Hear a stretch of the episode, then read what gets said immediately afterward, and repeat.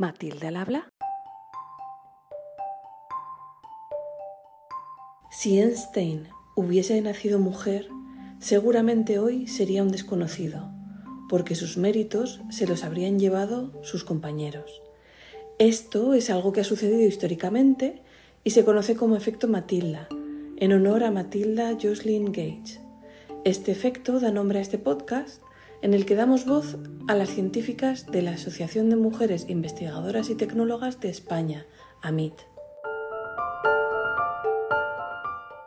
Hola, hoy estamos con la doctora Pilar Garrido López, jefa del Servicio de Oncología Médica del Hospital Universitario Ramón y Cajal en Madrid y codirectora del área cáncer del Instituto Ramón y Cajal de Investigación Sanitaria en el mismo hospital. Bienvenida, Pilar. Muchísimas gracias, un placer.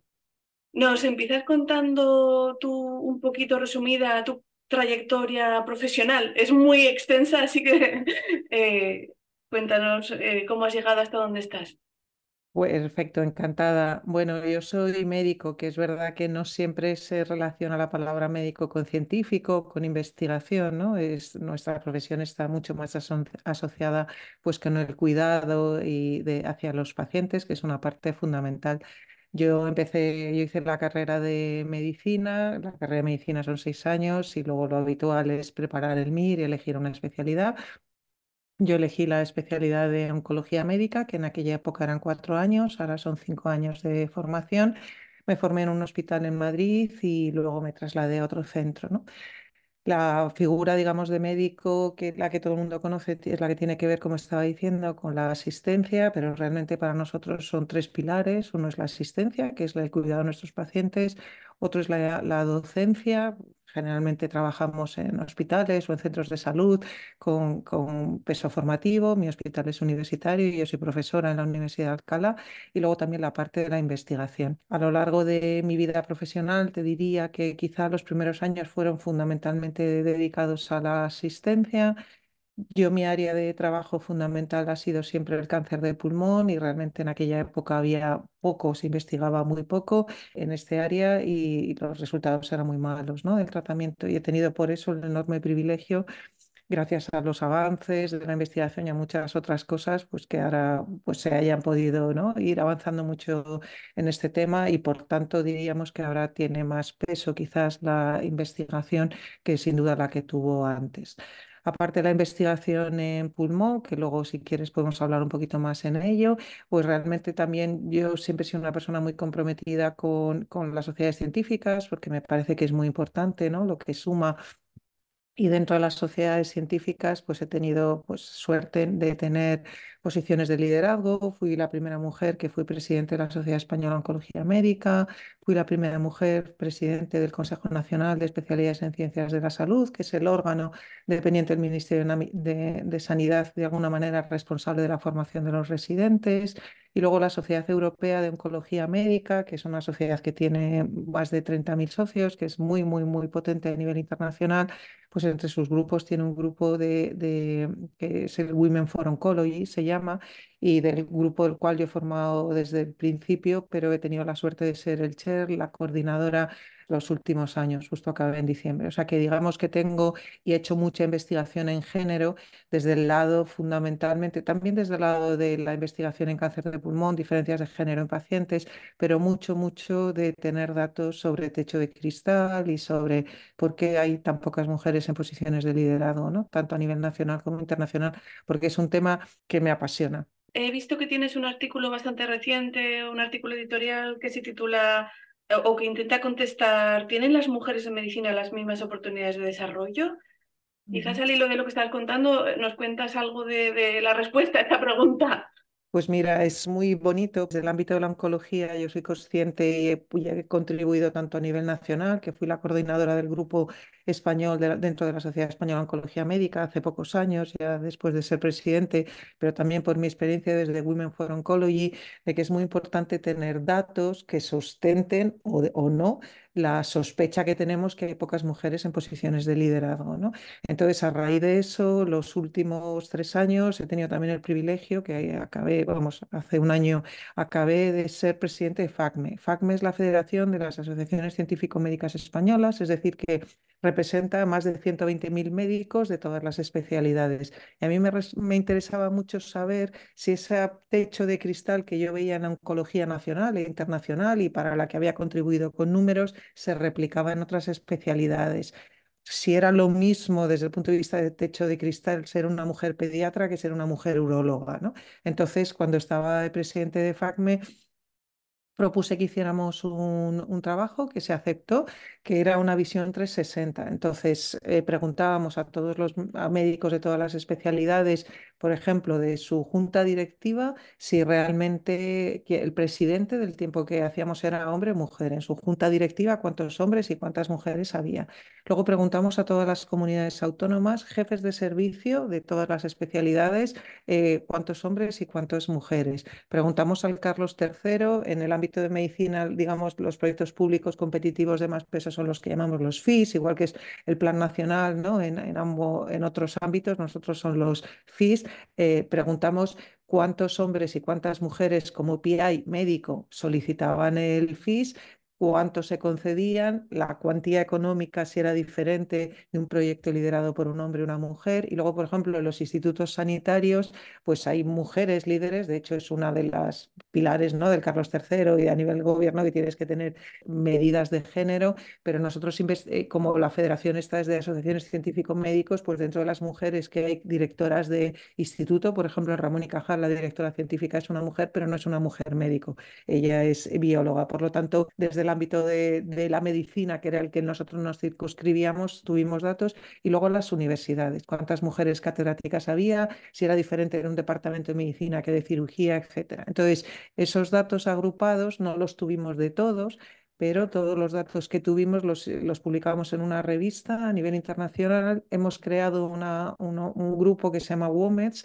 que tiene una página web y tiene un tabló, porque el objetivo es que esto se haya convertido en un observatorio. De hecho, estuvimos hablando con Raquel Yotti cuando era secretaria de Estado de Ciencia, cuando se publicó el documento de Mujeres en Ciencia y que le parecía que alguno de los ítems que nosotros habíamos recogido y que teníamos interés de recoger otros años pudiera ser interesantes para la nueva jornada. Estuvimos hablando con Zuleima y estoy, bueno, ahora en algún grupo de trabajo en este sentido. Y te diría que da igual el ámbito del que estés hablando, nunca hay más de un tercio de mujeres en posiciones de liderazgo y ya no toca, porque medicina es una profesión muy feminizada, ¿no? Desde hace muchos años en la carrera fundamentalmente ves mujeres, pero bueno, la famosa, ¿no?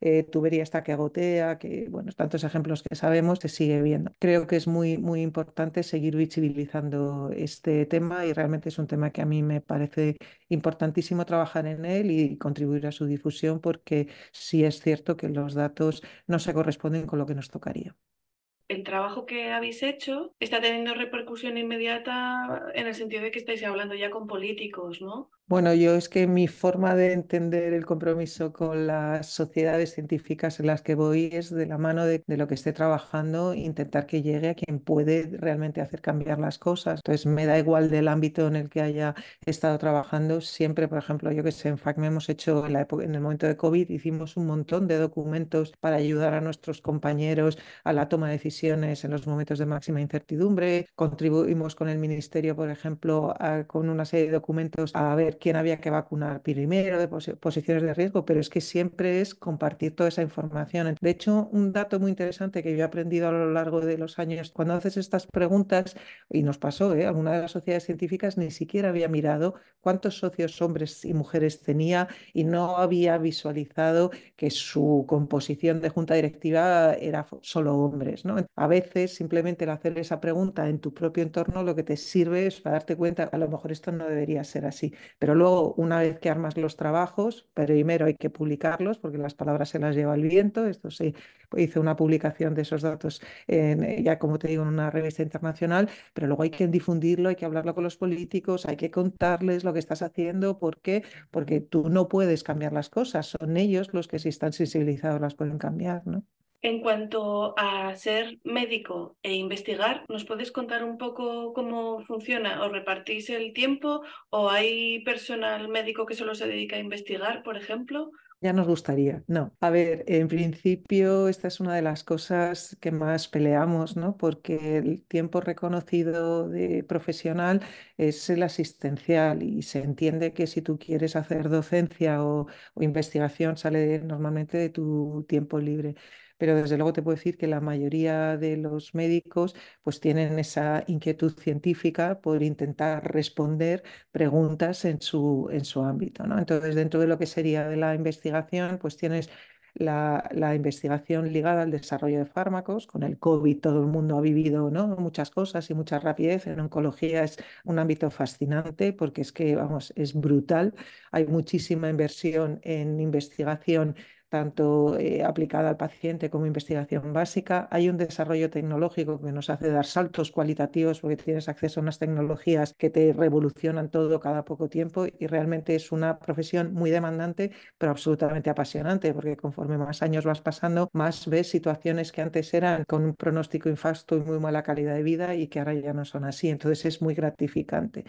Entonces, dentro de la investigación, tú lo que puedes hacer es investigación ligada a ensayos clínicos, que es muy habitual en los hospitales, eh, y dentro de los ensayos clínicos pueden ser pues, de fármacos que están ya en las últimas fases de su desarrollo, lo que llamaríamos un fase 3, o de las primeras veces que se explora en humanos, que es un fase 1. ¿no? Por ejemplo, en oncología, un ensayo fase 1 que tú quieres ver la toxicidad de un fármaco, se hace en pacientes, mientras que en otros tipos de fármacos que no son en oncología son en voluntarios sanos, que nosotros el, el, el índice de toxicidad esperado es mucho más alto y no puedes hacerlo en voluntarios sanos. Esa es una parte de investigación que está muy imbricada en todos los servicios de oncología, por lo menos de los grandes hospitales, y nosotros desde luego tenemos muchísimo volumen de ensayos, fundamentalmente de ensayos eh, fase 1 en nuestro centro, y luego tienes lo que yo, yo, llamo la investigación académica, que es la que no tiene el soporte de la industria, que esa es de las preguntas que tú te planteas. Entonces ahí tendrías la investigación clínica, cuando tú ves pacientes y te dices, ¿por qué estos sí, por qué estos no? ¿Por qué estos hacen toxicidad, por qué estos no? Y vas para atrás a intentar responder. Y luego la más habitual en nuestro campo, que es la investigación translacional, ¿no? que es ese cuando vas atrás, entonces vas o a muestras de pacientes o vas a ratones. Solemos trabajar en grupos cooperativos de investigación, en redes, por ejemplo en el CIBER, que nosotros es el CIBERON, que es una estructura de networking que depende del Carlos III, pero también, por ejemplo, pues la gente que trabajamos en cáncer de pulmón a nivel internacional, nos asociamos muchos hospitales para proyectos concretos, un, poco intentando responder a esta pregunta. Y luego la investigación más básica, que es la pura de laboratorio, que, eh, que no tiene nada que ver con el paciente, pero que incluso cada vez hay más relación, porque como sabes, hay una tendencia que cada vez tiene que tener, tiene que verse que, que está algo aplicado al final a los pacientes, ¿no? Entonces, bueno, pues yo tengo, gracias a programas de mentoring, pues colaboraciones con personas de básica, que al final hemos encontrado un puente yo de aprender de estas personas de básica y ellos dicen, oye, ¿por qué no esto lo estudias en esta situación? Que también, porque es que en la clínica esto podría aplicar y la verdad es que es apasionante. Has mencionado varias veces Carlos III y no sé a qué te refieres. El Instituto de Salud Carlos III. De acuerdo. de acuerdo. Es, vale. es, el sitio, digamos, de financiación pública para investigación en el ámbito de la medicina. Bueno, y entiendo que de más ámbitos, de más peso. Nosotros hablamos siempre como del Carlos III. Es el Instituto de Salud Carlos III, que está cerca del Hospital La Paz, ya sabes, en el norte de Madrid. Madrid. Vale. Te quiero preguntar un poco más sobre la investigación de fármacos. Eh, uh -huh. ¿Nos explicas cuál es el número de pacientes eh, normal, cuánto duran eh, las fases y cómo se pasa de una fase a otra? Bueno, pues es que esto es muy variable. O sea, por ejemplo, hay un fármaco que se quiere explorar y el, sistema habitual era hacer lo que se llama un estudio fase 1 para ver precisamente la toxicidad. Entonces, en pacientes que hubieran completado todas sus líneas de tratamiento disponible y que quisieran participar, pues se le ofrecía el ensayo. Y estos fases 1 tradicionales normalmente incluían un número a nivel internacional, porque no se hacen nunca a nivel local ni de hospital, son proyectos internacionales, pues a lo mejor eran 40 pacientes, 50 cuando se había encontrado cuál era la dosis recomendable, hay una dosis que se llama la dosis máxima tolerable y la inferior a esa es la que se considera la fase, la dosis recomendada, que es cuando ya, pues si la compañía decide, va por lo que se llama un ensayo fase 2. En el ensayo fase 2, que ahí puedes tener un número más alto de pacientes que se reclutan de distintos centros, normalmente no tienes un brazo comparador, todos los pacientes reciben ese tratamiento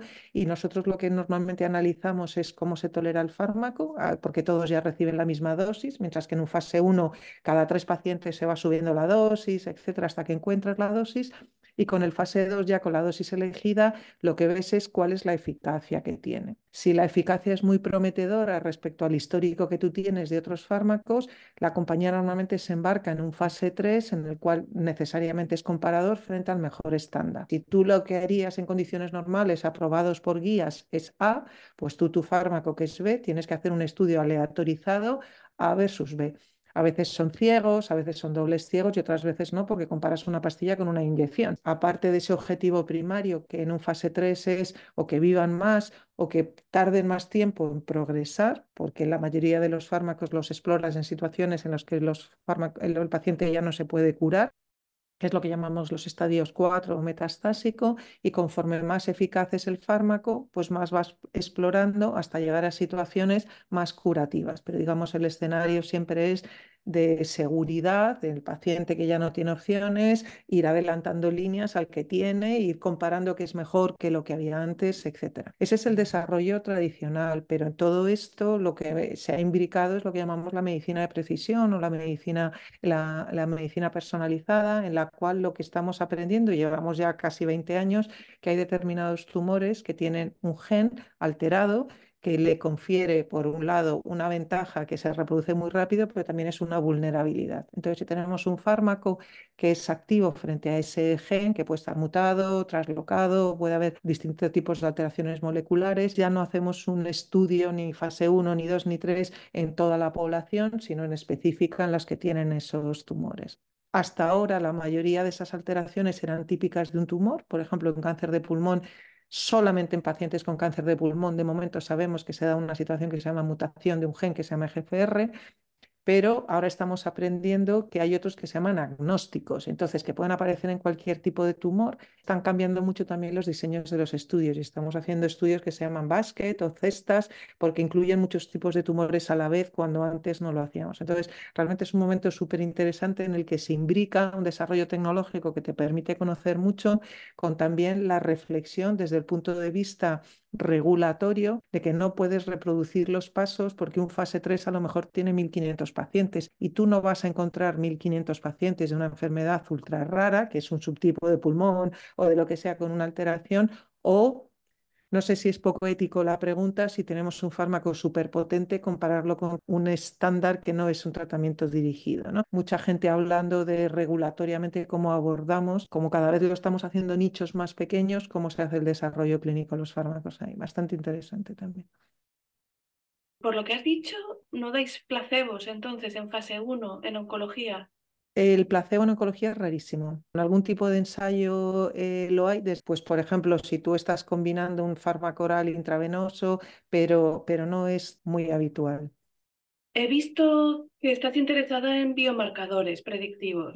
¿Nos cuentas qué es eso y qué es lo que estáis investigando? Como te decía al principio, el cáncer de pulmón antes era una enfermedad, sigue siendo una enfermedad que conocemos fundamentalmente asociada al tabaquismo, como al pronóstico, con pacientes mayores, muy fumadores, que tenían una expectativa de vida de menos de un año. Y hace como 20 años, pues se comercializó un fármaco que por primera vez era un fármaco oral, que hizo su desarrollo tradicional y cuando ya estaba en el mercado, lo que se empezó a ver es que había algunos pacientes que tenían unas respuestas espectaculares, que se llegaron a llamar respuestas Lázaro, porque era como la resurrección de Lázaro. Pacientes malísimos que en una semana tomando una pastilla empezaban a como a vivir otra vez. Entonces, esto es de los ejemplos mejores en la medicina, como en vez de ir del laboratorio a la clínica, ir de la clínica al laboratorio también vale, ¿no? Porque la gente se empezó a preguntar qué tienen de especial estos pacientes. Entonces empezamos a ver que esto pasaba más en mujeres, empezamos a ver que era más frecuente en pacientes asiáticos y también que era más frecuente en personas con cáncer de pulmón que nunca había fumado, con lo cual nos dimos cuenta por primera vez que realmente había cáncer de pulmón también en no fumadores, que es un porcentaje no despreciable en algunos países asiáticos, es más del 40%. Entonces lo que se empezó es estudiar esos tumores y se vio en este caso que era la mutación de GFR, lo que te decía. Entonces lo que le confería la respuesta a ese fármaco era que ese tumor, no esa persona, el tumor en su desarrollo tenía una vulnerabilidad que era un gen alterado, que era su talón de Aquiles, y este fármaco iba dirigido contra eso. Entonces, una vez que todo aquello quedó demostrado, lo que tuvimos que hacer es decir, en base a, guías clínicas, porque todas las decisiones médicas en oncología se basan en consensos y en guías clínicas internacionales y nacionales, es decir, vale, pues siempre que se diagnostique un paciente con cáncer de pulmón avanzado, hay que estudiar si tiene una mutación de GFR o no, porque esa mutación es un biomarcador predictivo de la eficacia de fármacos anti-EGFR. Y si tiene ese, ese, gen mutado, no le tenemos que dar quimioterapia, que era lo que le dábamos a todos, le tenemos que dar la pastilla anti-EGFR. Entonces ese fue el primer biomarcador. En linfomas ya se había estudiado en algún tipo de leucemia, ya había alguno, y estaba, ya estaba en mama, por ejemplo, uno que también ha cambiado la historia natural de algún un cuarto de mujeres de cáncer de mama, que es el ER2, el HER2, que también empezó metastásico y luego en avanzado. Entonces, eso es que ese tumor tiene una característica que solo la tiene el tumor, no la tiene la sangre del paciente, que no es una mutación genética de ese paciente, es del tumor, pero que la hace especialmente vulnerable para algún fármaco. De hecho, la semana pasada se presentó en el Ministerio por primera vez en la historia que los biomarcadores predictivos se van a incorporar en la cartera básica de servicios de forma que fuera obligado que todos los centros pudieran hacer, pues los que salen en la lista, porque realmente puede cambiar. Se hacen en muchos, pero esto garantiza que se tenga que hacer en todos, cambiar el pronóstico y el abordaje terapéutico de, de algunos pacientes. No de todos, pero sí de algunos con distintos tipos de tumores. ¿Estos marcadores cómo los encontráis? Lo que se hace es analizar muestras de pacientes. Por eso ahora mismo tiene tanto peso en la investigación tener colecciones en los biobancos, ¿no? En los hospitales tenemos colecciones de muestras de pacientes. Claro, todo esto se va complejizando muchísimo porque tú ves en el tumor, puedes analizar y ahora hay tecnología para hacerlo. Lo hacemos con, hay varias técnicas de hacerlo, la Next Generation Sequencing, con PCRs, algunas se antes se hacía con secuenciación de Sanger, o sea, todo esto lo hacen en los laboratorios de biología molecular, pero ahora lo que también estamos aprendiendo es que cuando tú le das a un paciente con un tumor que tiene una mutación un fármaco, no destruyes, no le curas. Lo único que destruye son muchas células. Las que sobreviven se hacen resistentes a ese fármaco. Entonces tienes que buscar cuál es el mecanismo de resistencia para saber cuál debería ser el siguiente fármaco que le des. O sea, esto es una historia de pelea continua porque son resultados espectaculares, pero no curan lo que hacen es retrasar el tiempo hasta que el tumor vuelve a crecer y todo va del porcentaje de células que son sensibles. En cuanto haga una sola célula una mutación de resistencia, toda su descendencia ya no va a ser sensible a ese medicamento y tienes que vuelta a empezar, etc. Si no tienes nada, das quimioterapia que entra como un elefante en la cacharrería y destruye de forma menos sofisticada, pero que también es eficaz los médicos oncólogos recibís algún tipo de entrenamiento psicológico para poder hablar con los pacientes, porque es un tema muy duro. Muy duro. Dentro de nuestra formación en comunicación, en el programa formativo de los residentes, que es un programa oficial, ¿no? que se revisó por última vez en el 2013, que yo tuve la suerte de formar parte, que lo revisamos, que se añadieron conocimientos necesarios que considerábamos de todo esto de la biología molecular, pero comunicación también es importante realmente casi todos los residentes, cuando todos los años tienen que hacer una memoria y tienen que describir un incidente crítico que se llama, siempre, siempre los primeros años tiene que ver con la información a los familiares. Es muy duro, porque en muchas situaciones es muy duro, pero también es muy gratificante ver cómo muchas, cada persona se enfrenta a situaciones, o cada familia, cada amigo se enfrenta a un diagnóstico, a veces es al diagnóstico, a veces es en el momento de la profesión, de la, de la progresión, a veces es en la fase de los últimos días, cómo te enfrentas a eso. Eh, entonces, bueno, eh, siempre intentamos que nuestros residentes hagan cursos de comunicación también, pero, pero es complicado, sí, es complicado. Se nos está acabando el tiempo, así que te quería dar a ti la palabra de cuéntanos lo que te parezca que se ha quedado en el tintero. Bueno, pues yo creo que una cosa que es muy importante es tener mucha pasión por lo que haces en la vida y tener muchas eh, ganas de, de, aprender. Creo que es muy importante tener eh, modelos en los que fijarte y en ese sentido la labor también que hace Amit es muy importante, ¿no? De ver que se puede conciliar, que para mí es fundamental que, que, no tienes que estar eligiendo una cosa a otra, que la vida es muy larga, que tienes que darte tiempo para, para todo y que es importante ver personas de más edad que han llegado donde tú quieres estar y que, y que eso es posible, pedir ayuda. Y bueno, yo soy muy fan de la diferencia entre mentorship y sponsorship y apuesto por el sponsorship. Sí, ¿puedes explicar las definiciones? ¿Cómo las entiendes tú? Sí, el mentorship es que eh, tú recomiendas a alguien, oye, sería bueno que te formaras en esto, vete a este curso, haz esto, este artículo es muy bueno.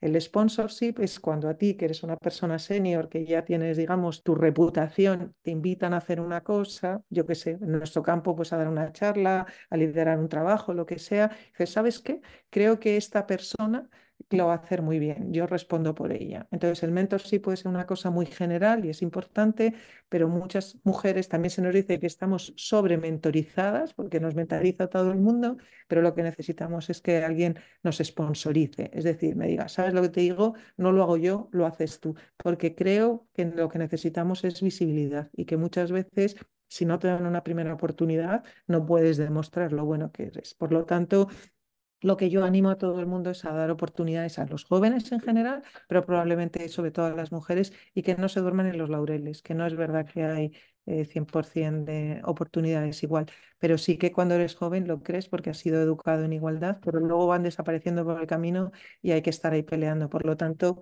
compromiso es que las nuevas generaciones, hombres y mujeres, chicos y chicas, sean conscientes de que no hay una igualdad real de oportunidades y que, que los dos peleen porque la haya. Pues muchísimas gracias, Pilar, por este rato en el que nos has explicado sobre oncología y tu carrera científica. Muchísimas gracias. A ti, un placer. Hasta aquí el episodio de hoy. Si quieres saber más, visita la página del episodio y también la página de la asociación amit-es.org.